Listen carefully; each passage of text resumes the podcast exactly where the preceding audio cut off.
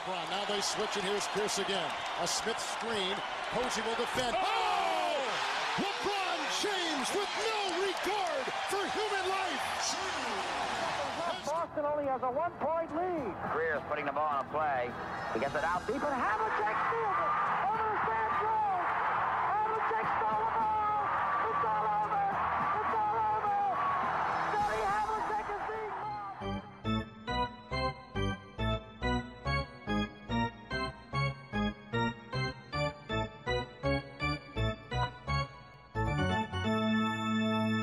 Olá, Quedas. Olá, tudo bem? Tudo bem. Como prometido, estamos aqui para o lançamento dos playoffs, sem esquecer um bocadinho a fase regular, até por aí que vamos começar. No final vamos dar também, como não podia deixar de ser, alguns palpites. Vamos atribuir um prémio depois de, de atribuirmos os palpites. De qualquer das formas, eh, não podemos ignorar o torneio de play-in que está, que está a decorrer. Já tivemos os primeiros jogos. Alguma surpresa para já?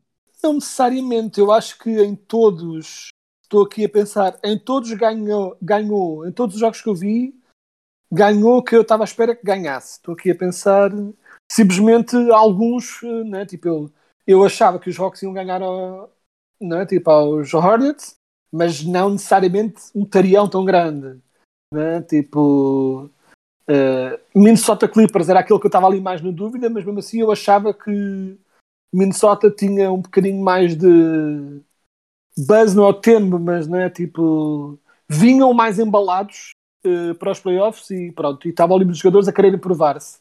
Eh, e há depois os restantes jogos foi Pelicans a ganhar aos Spurs. Há quem ache surpresa, eu acho que a malta continua um bocadinho presa a uma ideia antiga do que são os Spurs. Estes Spurs são diferentes, estão ainda a encontrar-se, são uma equipa Claro. diferente, não é? Eles não, os Pelicans não derrotaram os Spurs, derrotaram estes Spurs. Portanto, também não me assim tanto. E Nuggets Cavs, uh, Nets Cavs, foi, também aconteceu o esperado.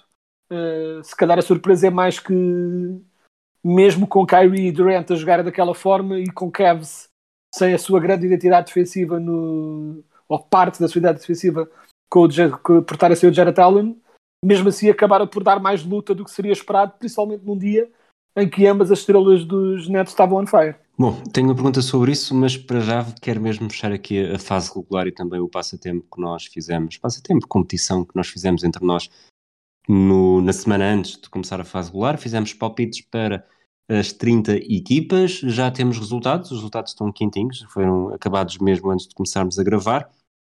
Só para relembrar, nós eh, no início fizemos episódios, um sobre o Oeste, outro sobre o Oeste, em que dávamos as nossas previsões de total de vitórias para cada uma das equipas. O objetivo, obviamente, era acertar. Por cada vitória de diferença, teríamos um ponto negativo. É curioso que tu acertaste em dois na Mush, nas 42 vitórias dos Clippers e nas 24 dos Thunder. Eu acertei em duas na Mush, nas 43 dos Hawks, e aqui eu tenho uma pequena vitória, porque esta foi mesmo a primeira equipa de todas que nós fizemos o palpite. Portanto, a partir daqui foi sempre a baixar. Exato. Também acertei nos 23 dos Pistons. Depois, o problema é que tu acabas com 212 pontos, eh, eu acabo com 247. Portanto, apesar de tudo, tiveste 35 vitórias mais próximas. Nós já estivemos aqui um bocadinho a comentar isto antes de começarmos a gravar, e acho que o diagnóstico é fácil de, de ver. Nós, eh, eu falhei 10 equipas, portanto, um terço por 10 ou mais vitórias de diferença, e dessas 10, eh, já agora tu falaste, falhaste só 9 nessa, nessa dimensão 10 ou superior, só que dessas 10, eh, eu 4 eh, entrei nos 20 já. Cavaliers por 20, Pacers por 21, Lakers por 25, Timberwolves por 23. É mais ou menos este diagnóstico, não é? Sim, para já, para quem não fique confuso, isto era tipo golfe, portanto, o facto de ter menos pontos é bom. Uh, se bem que se alguém terminasse no golfe com um handicap 212 acima de par. 212 seria um, bocadinho desastroso, mesmo, mesmo dividindo isto generosamente à metade, né, como se fosse duas sessões, uh, 212 continuava a ser uma desgraça atroz. Eu que não sei jogar golfe, acho que neste momento ia para um campo de golfe e conseguia fazer melhor do que um handicap de 212. Um, ainda assim, uh, basicamente só empurrando a bola com o taco como se fosse hockey, tipo, pelo campo fora. Um, mas eu diria que, pronto, tipo, alguns destes dos grandes falhanços tu falhaste, entre aspas, ainda mais, né? Tipo, eu falhei os Lakers por 19, tu foi por 25. Uh, eu falhei os Pacers por 16, tu foi por 21. Mas a grande, diria eu, que não foi a única. Pronto, eu, de um modo, teria ganho a mesma sem este jogo, sem esta que eu vou dizer agora, mas acho que o que acabou por ditar esta diferença tão grande foi que eu ainda assim acreditei que B nos Minnesota Timberwolves este ano. Né? Eles terminaram com 46 vitórias. Eu achava que iam terminar com 36, ou seja, achei que iam dar um passo na sua evolução e que iam ser um bocadinho melhores. E em última instância achei que uma equipa que tinha D'Angelo Russell, Anthony Edwards e Carlos Anthony Towns tinha ali talento suficiente para dar pelo menos um, um passo extra na sua evolução tu acreditaste muito pouco nisso, achavas que eles iam ganhar 23. Um, para efeito de referência, tu achaste que os Orlando Magic iam ganhar mais jogos do que os Timberwolves. Uh, pronto, portanto, era o quão pouco tu estavas confiante nos Timberwolves este ano. E isto foi a grande diferença, porque eu falhei por 10, tu falhaste por 23. Logo aqui é um, um buraco grande. Mas depois de resto não andámos muito, muito, muito longe, de um modo geral, uh, das coisas, tipo, mesmo quando falhávamos, não variava assim tanto. Tu, tu confiaste um bocadinho mais nos Hornets, eu não tanto. Né? Naquelas em que há menor diferença, uh, falhámos bastante, chamamos-lhe assim, mas mais ou menos sempre na mesma, pronto, na mesma lógica. Portanto, é, foi só aqueles os, os grandes falhanços, foi um bocado o que ditou.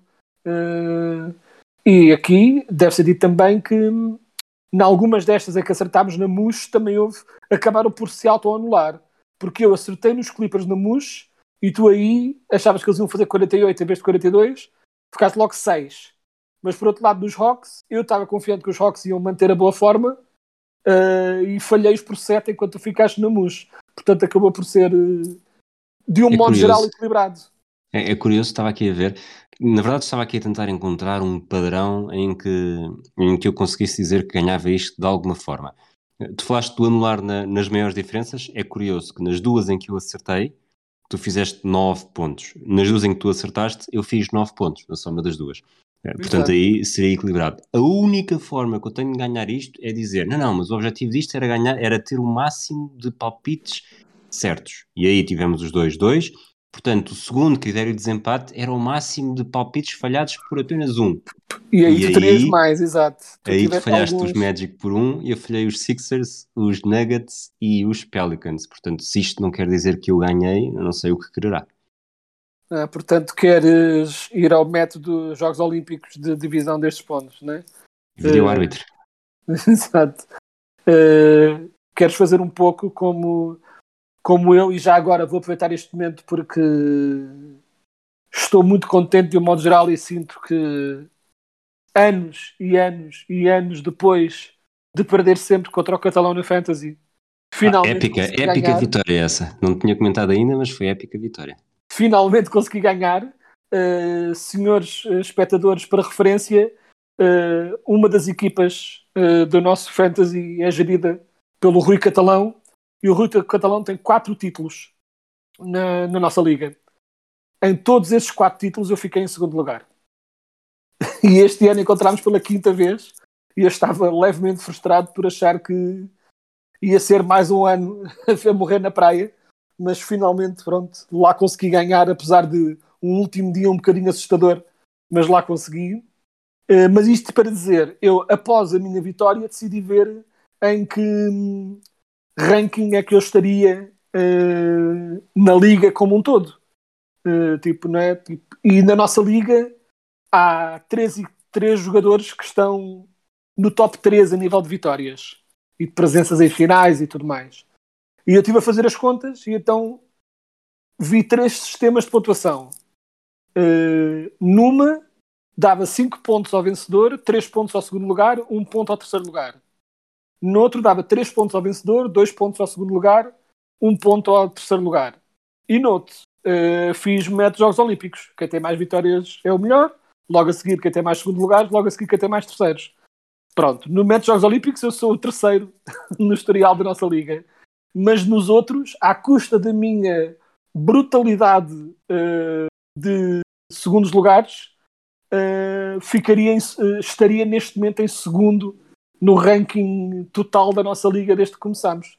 Portanto, isto para dizer ranking Jogos Olímpicos é um cocó e não aceito. Pronto. Ok, vamos então, depois disto, a tua vitória foi épica porque de facto parecia no bolso na, à entrada para o último dia e depois, salvo erro, ganhaste por 18 pontos e foi, acredito que tenhas suado bastante. Sim, sim, uh, principalmente porque meti o Michael Bridges a jogar e o Estupor decidiu jogar 6 minutos e sair, ou seja, basicamente só jogou para fazer o para não quebrar a streak e foi logo aí uma que me lixou e acima de tudo, pronto, o, o Emmanuel Quickly a fazer 73 pontos de fantasy e um, lixando o esquema todo, mas pronto, mas felizmente consegui-me agarrar ali por unhas e dedos à vitória e lá consegui. Vamos tentar entrar nos playoffs. Tu falaste há pouco do, dos Nets que tiveram uma vitória um bocadinho sofrida, sobretudo tendo em conta que tinham as suas duas uh, grandes estrelas uh, a fazer grandes exibições. Hoje estamos a, estamos a gravar no dia 14, portanto, eu estou um bocado trocado de dias, mas hoje é quinta-feira, e hum, falou-se, fala-se que Ben Simmons poderá voltar nesta série contra os Celtics. Celtics que estão neste lugar porque falava-se muito de, de, de, que forma é que as equipas Celtics, Bucks e Sixers, que à partida, à partida para o último dia, poderiam ficar na segunda posição. Eh, de que forma é que este fantasma dos Nets, que acho que se adivinhava que iria ser a sétima, sétima cabeça de série, é que poderia afetar? Os Bucks de facto fizeram rolar a equipa inteira, eh, os Celtics jogaram com todos e, e venceram em Memphis, também estava a rodar a equipa, de forma bastante categórica. Achas que o que é que entrou aqui em equação? Uh, temos os Celtics que na verdade uh, o Robert Williams poderá ou não voltar, mas em princípio não voltará, apesar das notícias dos últimos dias. Perceberam que para ganhar é preciso passar por todos e, portanto, numa eventual segunda ronda, uh, defrontar os Bucks em casa, com o fator casa e, independentemente disso, têm sempre de apanhar os Nets, ou de facto uh, estas equipas estão aqui a passar por uma fase em que os Nets, na verdade, uh, apesar daquilo que representam no papel, não metem assim tanto medo. Uh, eu acho que é, é um misto de várias coisas. Eu acho que hum, a possibilidade de terem vantagem em casa contra os Bucks passando os Nets pode vir a ser muito importante. Eu provavelmente colocaria os Bucks ainda como favoritos nesse confronto, mas é sem dúvida importante, e pessoalmente uma casa com tanta história como os Celtics, né? Uh, pronto, com a pressão e o estádio todo atrás, uh, o pavilhão todo atrás deles mas descurámos a possibilidade também, que não é totalmente descabida, de que os Celtics teriam, e para além da questão de não terem medo dos Nets, ou até a questão moral de não, nós não vamos fazer tanking por ninguém, vamos ganhar todos os jogos porque é esse o nosso dever moral, mas há outra possibilidade. Há a possibilidade também de eles terem querido ganhar porque uh, fizeram um cálculo entre que medo é que tinham de jogar contra os Nets e o que é que lhes ia acontecer se jogassem contra os Raptors. Porque não sei se equacionaste essa hipótese, eles poderiam, sim, ter, sim, ficado, sim. poderiam ter ficado em quarto e tem sido muito falado que há, uh, penso que disseram dois, mas pelo menos dois jogadores dos Celtics e eles disseram jogadores importantes, ou seja, jogadores que seriam titulares ou muito importantes na rotação, que não estão vacinados e que, como tal, não poderiam jogar fora contra os, contra os Raptors. E há uma forte possibilidade de os Celtics também não quererem, não terem querido arriscar, uh, até porque os Raptors uh, são uma equipa muito perigosa à mesma também, e jogar contra uma equipa tão perigosa como os Raptors, sem ou um titular ou dois titulares até, dependendo do que, porque não se sabe quem é que não está vacinado, simplesmente fala-se que há dois que não estão, um, Especula-se muito que seja o Jalen Brown, mas é, é, especulação, tanto quanto sei, não está confirmado. Portanto, é possível também que eles.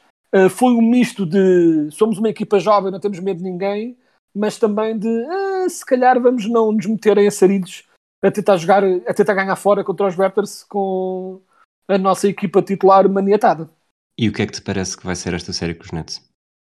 Eu acho que se os Celtics tivessem o Robert Williams eh, e os Nets sem o Simmons e os Nets como são agora, apesar de KD e Kyrie serem sempre duas incógnitas brutais a nível do que é que uma equipa destas consegue fazer, acho que a defesa dos Celtics seria tão boa que mais tarde ou mais cedo os Nets iriam quebrar. Sem Robert Williams, a coisa equilibra outra vez um bocadinho.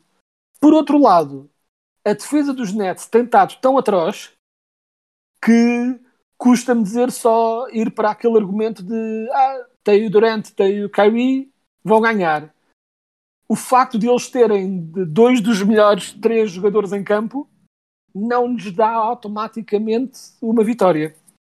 Eh, mas este é daqueles que eu acho que, em última instância, acho que a defesa dos Celtics e o talento do Tatum eh, a nível ofensivo, principalmente contra uma defesa razoavelmente mais maleável como a dos Nets é, acho que em última instância isso vai fazer com que os Celtics tenham um leve, uma leve superioridade e eu diria 4-3 para os Celtics aqui. Portanto, Celtics em 7.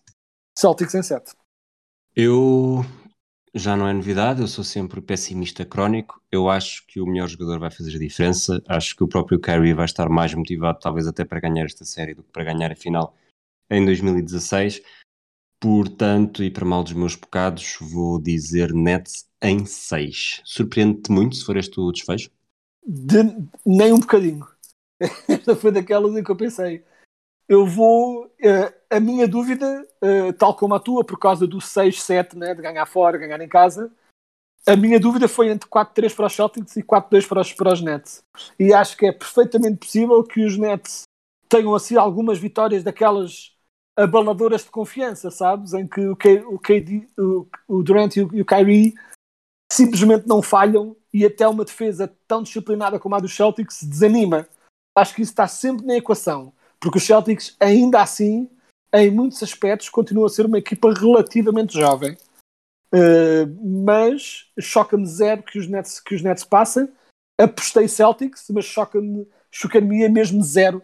E até porque é importante perceber também que estes Celtics acá terminam a temporada com em segundo lugar e com uma defesa que está a jogar incrivelmente, mas também não temos, não, não deveríamos ter 100% de confiança que vamos ter, de certeza, os Celtics da segunda metade da temporada e não os Celtics da primeira. Exato. Não é? Tipo, os Celtics este ano tiveram uma fase em que estavam a jogar bastante mal.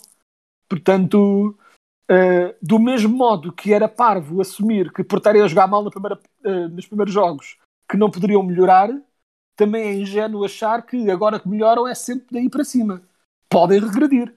Pessoalmente se desanimarem animicamente, como parecia ser o caso no início da temporada.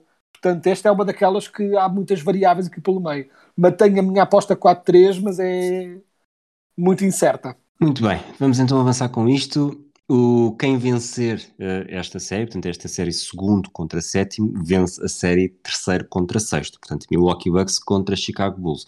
Chicago Bulls, que foram a grande surpresa da primeira metade, pelo menos, da temporada, ou uma das grandes surpresas. Eu aqui, sinceramente, digo Bucks em 4. Aceito a possibilidade de haver uma gentleman sweep, mas não me parece que Chicago consiga fazer grande coisa, sobretudo porque os Bucks vão querer enganar. Eu acho que sim, acho que começo logo com a previsão. Acho que o talento ofensivo dos uh, Bulls poderá ser o suficiente e acho que será o suficiente para sacarem pelo menos um joguito. Aquele jogo da, do orgulho, com o Damar DeRozan a ter grande, um grande jogo, ou ele e o Lavine a não os dois. Preferes que o jogo do orgulho, do orgulho seja, normalmente é um, um, dos jogos em casa, preferes que seja o jogo 3 ou o jogo 4? Ou seja, está 3-0 e depois consegues evitar a sweep, ou está 2-1, sonhas que aquilo, na verdade está tudo equilibrado e depois não ganhas mais nenhum? Uh, acho que a segunda opção é mais cruel. Acho que o que se avizinha que poderá aqui acontecer é o que eles chamam de gentleman sweep, que é ganhar 3, depois toma lá uma vitóriazinha e depois a seguir acabas. Uh, mas acho que o que seria verdadeiramente divertido era o que não sei se acompanhas o podcast que era os starters, agora são os no dunks uhum. e eles têm um termo incrível para uma coisa que acontecia muito com os meus Magic, na verdade que é um, o que eles chamam a douchebag sweep que é quando a equipa pior ganha o primeiro jogo e depois leva 4 na pá Bucks Celtics em 2018. Exato. Ou Ou seja, 19, quando- um dos dois. um bocado como se fosse o bully a fazer-te pensar que tinhas alguma hipótese e depois a derrotar-te, a quebrar-te os sonhos por completo. Acho que isso aqui não deverá acontecer. Acho que os Bucks vão entrar com tudo e acho que depois os Bulls vão ter um momento de orgulho, acima de tudo ofensivo, sabes? Assim, um daqueles jogos em que o DeRozan acerta os mid-rangers todos, o Levine está a mandar bombas cá de fora, o Vucevic está a acertar os seus, todos os seus passos e lançamentos e eles conseguem ganhar um jogo com puro firepower ofensivo. Mas mais do que isso não acredito. Acho que se eles tivessem o Lonzo Ball a jogar e um Caruso com melhores condições físicas, poderiam dar luta. Continuaria a dizer que ganhava os Bucks, mas se os Bulls tivessem na sua máxima força eh, e acima de máxima força defensiva, acho que poderíamos ver aqui um 4-2 e com os jogos um bocadinho mais apertados. Da maneira que a coisa está, acho que não deverão ter grandes hipóteses. Depois, eh, os Miami ainda não sabem contra quem vão jogar. Eh, será entre os Cavaliers e os Hawks. É aqui que entra um pouco o prémio Memphis Grizzlies do ano passado. Nós achávamos que os Grizzlies não iam chegar aos playoffs Exato. e depois foram uma grande ameaça. Eh, Eu acho que vai- vamos ter Heat Hawks. Acho que os Hawks conseguem roubar um jogo aos Heat, portanto vou dizer Heat contra Hawks em 5. Se por acaso for contra Cavs, acho que é em 4. Eu acho também que serão os Hawks a passar e acho mesmo que tu com um a mais em cada um. Acho que se passa os Cavs conseguem roubar um jogo, os Cavs, ou seja, em 5, Heat em 5. Se passa os Hawks, eh, pela pura capacidade do Trae Young de levar a sua equipa às costas e encaminhá-los para tipo vitórias puramente baseadas em bom ataque, acho que os Hawks ainda assim conseguem roubar dois, eh, mas acho que os Heat, em, em última instância, o poderio defensivo dos Heat e a veterania dos Heat vai fazê-los ganhar a qualquer um deles. Acho que os Cavs, se tivessem o Jared Allen, poderia a minha previsão se calhar seria 4-2 para qualquer uma destas equipas. Co- sem Jared Allen, acho que é um bocadinho isso. Acho que os Cavs talvez roubem um, e se for os Hawks, diria que rouba- roubariam, entre aspas, dois.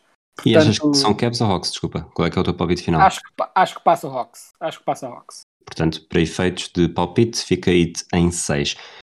Nas meias finais de conferência, jogam contra o vencedor eh, da série entre Sixers e Raptors. A primeira pergunta: esta série vai ser mais interessante do que eh, a Celt- Celtics Nets?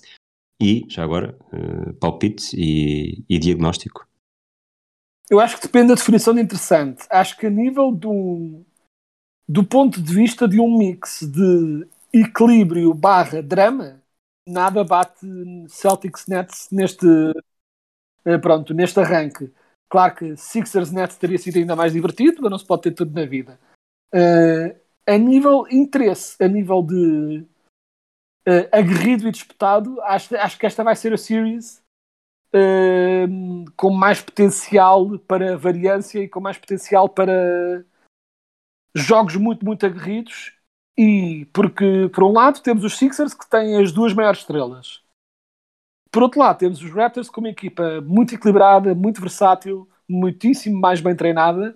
Hum, e então, neste equilíbrio entre talento de um lado, eh, organização do outro, eu acho que ainda assim uh, estou perfeitamente possível para vir a ser enganado e estou perfeitamente possível para ver o Harden finalmente a não desiludir nos playoffs e de ver o Embiid, depois de alguns anos a desiludir no playoff, a manter a sua boa forma e a provar que está na luta pelo MVP por alguma razão. Mas eu acho, eu aqui aposto no, entre aspas, no upset e diria Raptors em 6.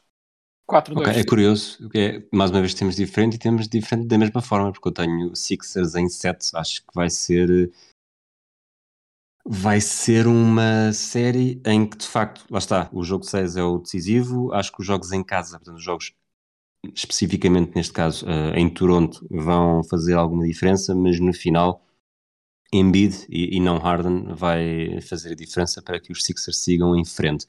Uh, muito rapidamente e só para ficar registado, porque agora não vale a pena estar a, a conjecturar tanto no futuro, de acordo com os teus dados, tu temos Bucks Celtics nas meias finais de conferência. Como é que, que palpite dás? Uh, seria tudo menos fácil, mas o palpite seria Bucks. Bucks 100?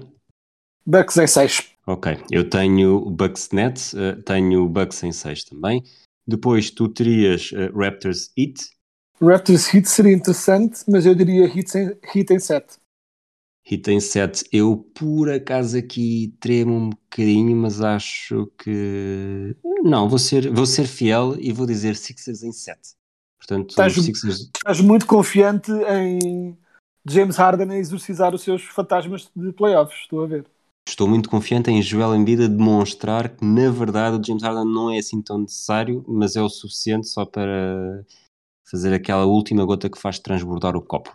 Vamos na ver, verdade, eu tenho mais desconfiança nos Heat do que necessariamente confiança nos Sixers. Foi isso que Sim, é- fez sim, é- virar minha o- a agulha. A minha confiança no Heat também já foi maior, eh, mas ainda assim acho que seriam melhores.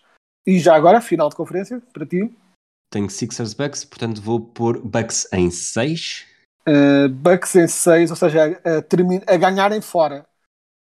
Uh, a fecharem a series fora, portanto. Exato. Uh, e eu ponho. O meu é Bucks e Heat. E ponho. Por causa deste matchup específico, por bizarro que possa parecer, ponho Bucks em 5. Bucks em 5. Muito bem. Vamos então para o Oeste. Começamos já com, com o Prémio Grizzlies, lá está. Uh, Pelicans Clippers. Quem é que te parece que vai chegar? Estou muito duvidoso, mesmo. Uh, acho que ainda assim. Acho que vão ser os Clippers. Mas estou muito duvidoso. Eu também acho Oh. que vão ser os Clippers. Portanto, aí estamos, estamos uh, contas equilibradas. Contra os Suns. Suns que foram melhor, melhor registro, melhor equipa da fase regular, 64 vitórias. Clippers que não estão na máxima força, mas poderão estar a caminho. Achas que podemos ter aqui uma grande surpresa? Eu vou dizer primeiro o que tenho a dizer e depois vou fazer uma exceção no fim. Para já, só fechando o capítulo dos Pelicans, e devo já fazer o, o teaser que acho que hum, não iria mudar assim tanto, eh, seja qual fosse que passasse, mas hum, acho que os Pelicans têm um ataque melhor, mas iam lidar com uma defesa brutal dos Suns. Mas olhando como eu previ os Clippers a passar, acho que os Clippers têm uma defesa muito versátil, mas vão lidar com um dos ataques mais cirúrgicos de toda a NBA. E que não só os Suns são uma máquina, não é? são super disciplinados na defesa, como eu disse, cirúrgicos no ataque e para além, e quando, tu- quando eu digo que são muito disciplinados na defesa e que são muito cirúrgicos no, no ataque, as pessoas pensam que depois são uma equipa que se que vê só pela força da equipa. Mas não, os Santos depois também têm estrelas capazes de decidir nos grandes momentos. Seja Booker, seja Paul, a dados momentos, seja Aiton também. Ou seja, eles têm um bocadinho de tudo. E acho que, hum, francamente, se tivesse sido, se forem os Pelicans a passar, só para deixar essa previsão no ar, eh, acho que seria 4-0. Contra os Clippers, apesar de tudo, acho que os Clippers ganham um jogo na honra e seria 4-1. Dito Eu tenho- isso, assim, sim, eh, repete o que estás a dizer. Eu tenho. Suns em 7. Contra os Clippers? Contra os Ah, Clippers. mas porque estás confiante que o Kawhi volta? Porque estou confi... não estou confiante, estou com instinto, com, com feeling que vamos ter uma série bastante interessante. E Era- houve uma, houve uma parte de mim que quis pôr os Suns a cair aqui, não por ser os Clippers a ganhar, mas por achar que podemos ter aqui uma, uma reedição daquela desilusão de Dallas em 2007, por exemplo. O que eu diria é, se houver Kawhi, todas as previsões vão para o ar. E eu diria Suns em 7. E com possibilidade dos Clippers ganharem. Ah, também. Sem Kawhi, não era preciso... ah, como explicar? Não é tan- Os Suns não são apenas uma equipa com 60 e tal vitórias. O modo como ganham também influencia este meu... Não há razão nenhuma para mim para achar que de repente esta equipa vai se quebrar por completo. Porque eles são mesmo bons em tudo. Não têm nenhuma vulnerabilidade. Não há nenhuma coisa que tu digas. É isto que vamos atacar. Por exemplo, os Warriors pré-KD. Podias dizer, vamos batê-los nos ressaltos. E jogar interior e tentar ganhar assim. Quem sabe? Ou seja, havia algo a apontar. Com os Bucks era o Yannis não sabe lançar de exterior e é mau de lance livre. Vamos não deixá-lo fazer nada, não deixá-lo entrar cá para dentro. Pronto, havia algo a atacar. Eu não vejo o que é que se pode atacar no Suns. Não há nenhum ponto fraco naquela equipa. E geralmente, quando se fala de uma equipa sem pontos fracos, fala-se de uma, de uma equipa que, por outro lado, também é tipo mediana, que faz, faz tudo mais ou menos bem. Mas eles não, eles também têm star power. Acho mesmo que seria uma hecatombe completamente inesperada os Suns um, serem eliminados pelos Clippers, principalmente estes Clippers, principalmente considerando, spoiler alert, que eu acho que os Suns, sinceramente, olhando para todos os concorrentes este ano no Oeste, vejo muito poucos que consigam verdadeiramente dar-lhes luta. Acho mesmo que eles são este ano uma máquina completa, o que não quer necessariamente dizer que eu acho que vão ser campeões, mas acho que nesta Conferência Oeste deste ano, acho que vão ser mesmo uma, um rolo compressor. Neste momento, se vencerem, eh, jogam contra uh, Mavericks Jazz. Esta série, como é que tem? Eu tenho os Mavericks em 6. Eu tenho os Mavericks em 6 também. Estou muito assustado com a lesão do Doncic. Uh, antes da lesão do Doncic estar confirmada, eu diria Mavs em em 5, se não mesmo prever uma sweep antecipando um total descalabro dos Jazz. E, ou seja, a única razão porque mesmo com a lesão do Doncic eu continuo a, a dizer uh, Mavs em 6 é porque tenho muito pouca confiança nestes Jazz este ano. São uma equipa que faz muitas coisas bem, continua a ter um ataque super eficiente e a defesa a espaços é boa, mas continua a ter muitos problemas, muitos descalabros, muitos jogos em que simplesmente não jogam em equipa e acho que este ano vai ser o ano finalmente em que o Doncic vai conseguir quebrar esta primeira malapata, chamemos-lhe assim, um, e acho que vão passar. Mas estou um bocadinho assustado com a lesão do Doncic. Vamos ver uh, uh, pronto, em que condições é que ele está. Né? Tipo, o Doncic é capaz de coisas incríveis. Aquele jogo absurdo que ele fez contra os Clippers, né? em que teve o, o double bang do Mike Green né? com aquele step back para ganhar o jogo. Ele aí também estava com o tornozelo todo rebentado e fez um triplo-duplo com 40 e tal pontos. Portanto, tudo está na equação. Mas só a lesão do Doncic é que me faz fazer uma previsão disto estar mais perto. Sem isso, acho, acho que os Mavs iriam derrotar com relativa facilidade estes Jazz. Depois, temos aqui uma série que para mim é bastante interessante, entre Grizzlies e Timberwolves. Eu ponho os Grizzlies a avançar em 5 jogos, apesar de achar que Lá está, se for Timberwolves em 5, também não me choca. Eu acho que Timberwolves em 5 chocaria, não me chocaria Timberwolves a fazerem o upset.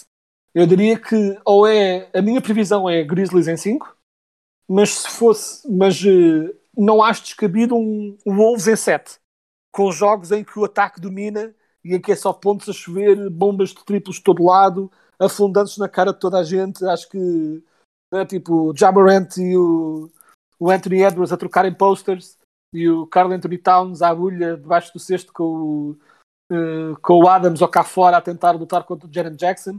Acho que vai ser muito entertaining, vai ser eh, uma, uma disputa em que vão dominar acima de tudo os ataques.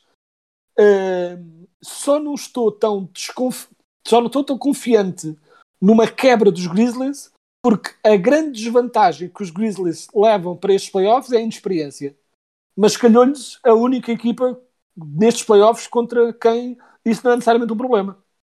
Não é? Porque os Timberwolves também são inexperientes. Uh, muitos em idade, mas quase todos em experiência de grandes momentos. Portanto, acho que o argumento de os Grizzlies podem ser abaixo por falta de estaleca a estarem nestas bolhas tão, tão jovens, os Wolves também não têm estaleca nenhuma nesta fase do, da sua evolução portanto acho que não muda muito. Acho que vai ser muito entertaining, mas acho que ainda assim uh, os Grizzlies parecem demonstrar a espaços capacidade de, quando é mesmo preciso, defenderem bem o suficiente para dar uma folga ao seu ótimo ataque para levar o jogo para casa. E acho que isso vai acontecer mais vezes do que não. E como eu disse, previsão, vou contigo no Grizzlies em 5. Warriors Nuggets, duas equipas que não, não se podem gabar terem tido épocas uh, bastante saudáveis, uh, mesmo nos playoffs uh, há algumas coisas tremidas, ainda assim, para mim, vai ser Warriors em 6.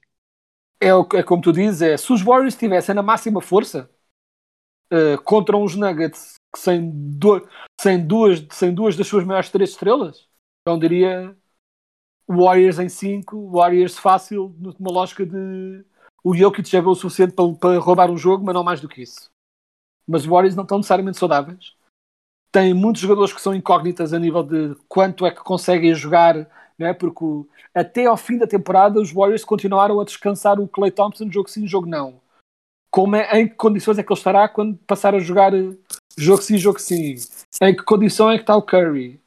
Uh, será que a falta de postes e pessoalmente a falta de um corpo como o James Wiseman, será que é contra os Nuggets que isso vai fazer sentir essa falta? Quanto, quanto mais não seja mais um gajo para andar ali à porrada com o Jokic e perturbá-lo um bocadinho. Por outro lado, o Jokic está sozinho. E o que ele tem feito é incrível. E o que o Jokic tem feito ao longo desta temporada é o suficiente para, se eu tivesse voto, ter merecido o meu, o meu voto para MVP este ano. Mas não deixa de estar a jogar sozinho. Uh, ainda assim, eu acho que os Warriors são melhores, mas os Nuggets são tão imprevisíveis e o Jokic é tão bizarro e mantendo a minha tendência de achar sempre que todas as séries dos Nuggets vão a 7, eu diria Warriors em 7. Muito bem, portanto, temos exatamente as mesmas equipas nas meias finais de conferência. Aqui vamos fazer mais uma vez muito rapidamente. Eu tenho os Warriors a passar os Grizzlies em 5 e tenho os Suns a passar os Mavericks em 6. Uh, Suns e Mavs em 6 também, para mim. Uh, com a possibilidade de ir a jogo 7 se o Doncic uh, tiver na sua total força e uh, dar aquele pulo ainda maior para ser ainda mais uma estrela ridícula como ele já é. Mas ainda assim vou contigo, digo Suns em 6.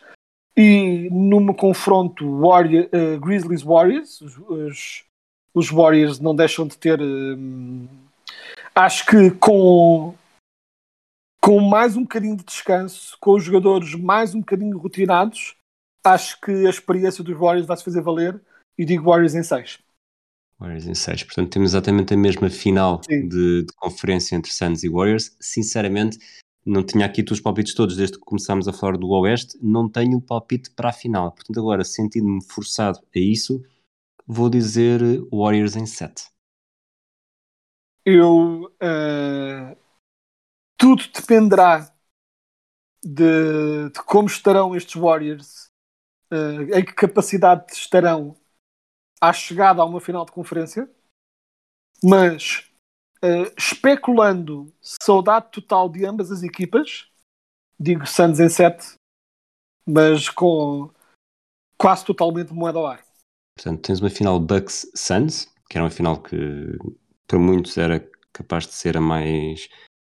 Não, é a, é a reedição da final do ano passado, peço desculpa. Sim, sim. Uh, portanto, vamos ter reedição de campeão ou desforra? Uh, depois de tudo o que eu disse dos Suns, continuo a achar que o Yannis é o antídoto para muitas das coisas que os Santos fazem melhor.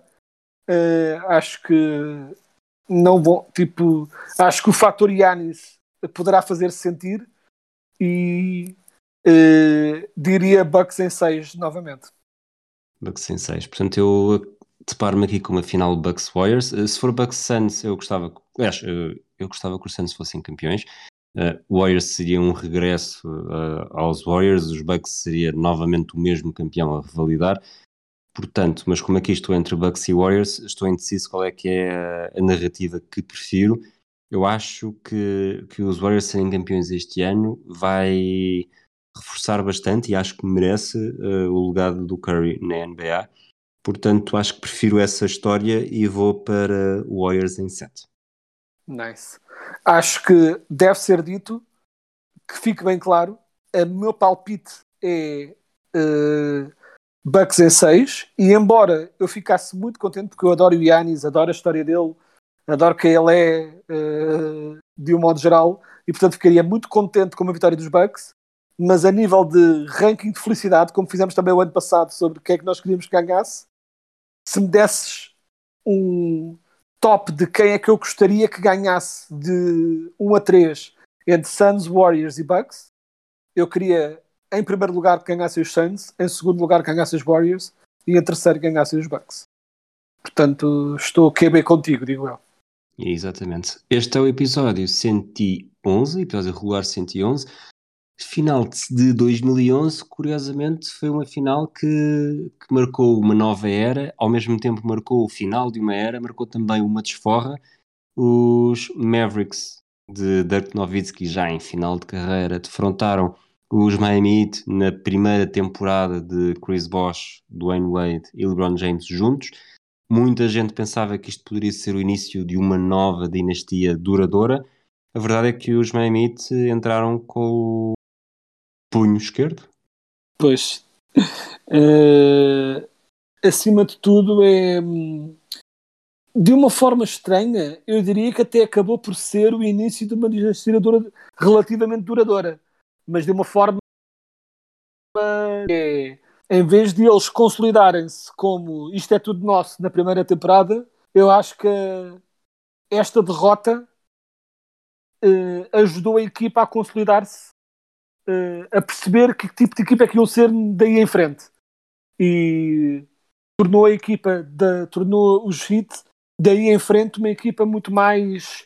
Hum, consciente daquilo que eram, que é a equipa de LeBron com o Wade em número 2 e o Bosch em 3.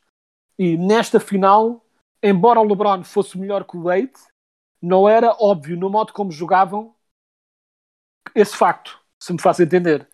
Ou sim. seja, não, nem, nem estou só a falar do colapso brutal do LeBron nestas finais uh, e que muita gente nunca conseguiu esquecer e que leva com que muita gente ainda genuinamente há muita gente a quem perguntas e que nem mete o LeBron no top 10 de sempre, porque, enfim, uh, nunca vi, acho que nunca vi uma estrela do panteão de um desporto tão desrespeitada no seu momento como LeBron ainda assim é.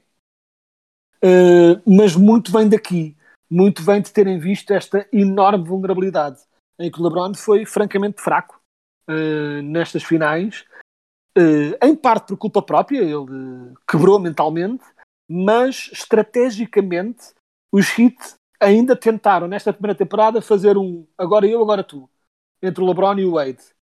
E daqui em frente acabou-se agora, agora eu, agora tu. Aquilo passou a ser a, bo a bola está nas mãos do LeBron e o Wade e o Bosch apoiam a equipa montada em volta do LeBron e a partir daí os Heat passaram a ser mil vezes mais perigosos e muito melhores daí em frente. Nesta final, o que tiveste foi o culminar de outro jogador que uh, muitas pessoas hoje em dia é fácil, ninguém contesta que o Dirk é um gigante de sempre da NBA, mas é importante não esquecer que antes desta arrancada vitoriosa, o Dirk era visto como um jogador que é muito talentoso, mas que não tem estaleca para os grandes momentos. Uh, era assim que o Dirk era visto durante muito tempo. Hoje em dia as pessoas retroativamente decidiram achar que as pessoas sempre acharam o Dirk dominador, mas durante muito tempo não era o caso, depois de alguns colapsos eh, contra os Believe Warriors e, e outras derrotas nos playoffs. Mas este foi o grande momento de redenção do, do Dirk Nowitzki, que jogou absurdamente bem todos os playoffs e, neste, e na final especificamente também. Uh, carregou a equipa, uma equipa que era, essa sim tinha uma grande identidade, que era muita defesa, uh, muita entreajuda à volta de uma grande estrela e o Dirk liderou-os à vitória e foi, acho que foi o campeonato em que mais pessoas ficaram contentes pela equipa ter ganho, né? porque depois da decisão do LeBron, os Heat eram violentamente odiados, uh, odiados como uh, teríamos de conferenciar sobre isso, mas não sei se se me lembro de alguma equipa que fosse tão universalmente odiada por todos os outros fãs de todas as equipas, como esses hits foram. Eu acho que mesmo uh, nem os Warriors com KD, que receberam muito ódio despropositado, receberam tanto ódio como estes hits receberam. Sim, uh, Uh, ou seja, e pronto, e continua a haver muita gente que odiava o KD que não queria que os Warriors ganhassem porque achavam que era batota. Tudo isso aconteceu. Mas estes hits eram mesmo odiados. E também não ajudou.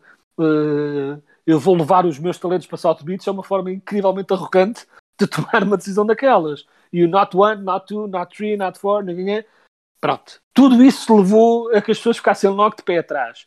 E quando perdem na final, e acima de tudo perdem na final contra uma equipa uh, que tinha muito menos talento, chamemos-lhe assim, comparativamente, uh, claro que as pessoas ficaram enormemente contentes e ainda por cima tiveste outros momentos como o LeBron e o, e o Wade a gozarem com o Dirk uh, porque ele supostamente estar a fingir estar doente tudo isso contribuiu para uma onda de boas vibes para os Mavericks e mais vibes para os Heat e é uma vitória que quase toda a gente festejou menos os adeptos do Heat, claro e eu acho que é uma vitória que torna a NBA muito mais rica do que se, se tivéssemos mais um título para o LeBron James da forma que isso também enriqueceria a discussão do em que posição é que ele está na, claro. no ranking de melhores jogadores.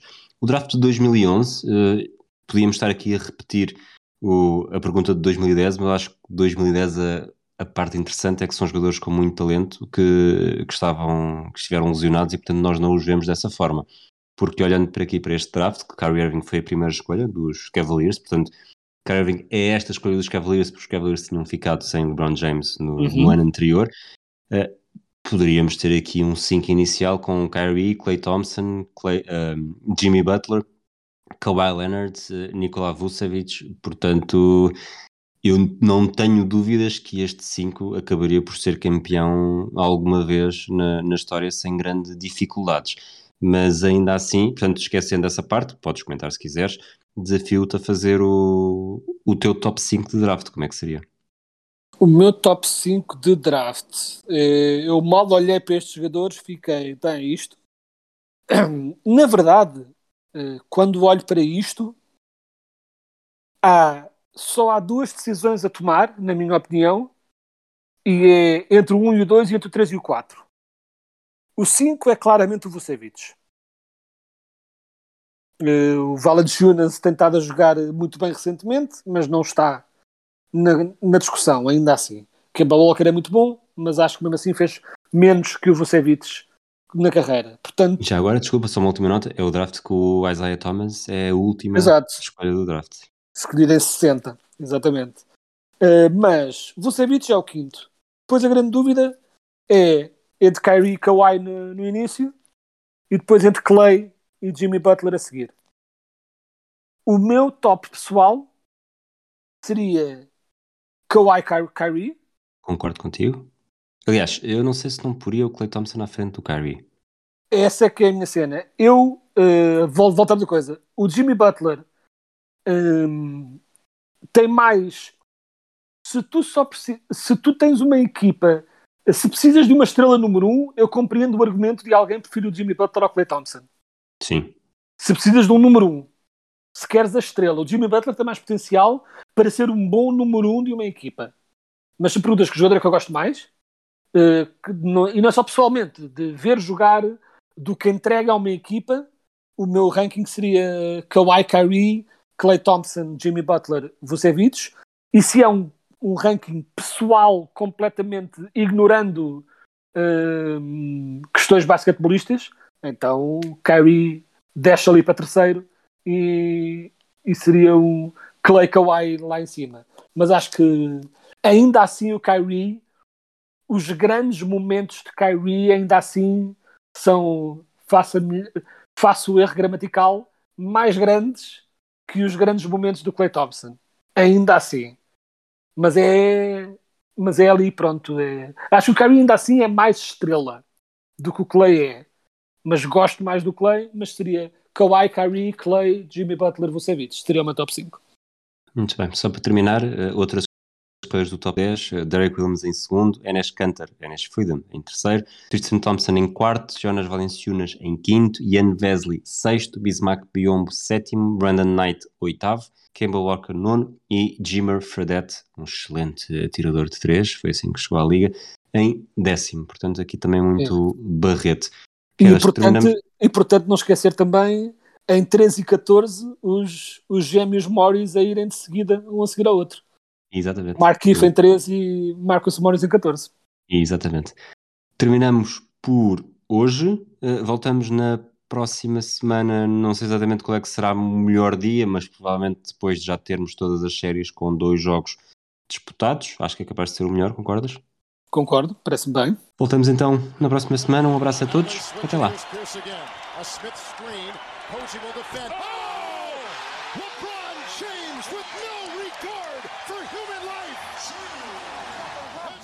Only has a one-point lead. Greer's putting the ball on a play. He gets it out deep, and Havlicek steals it.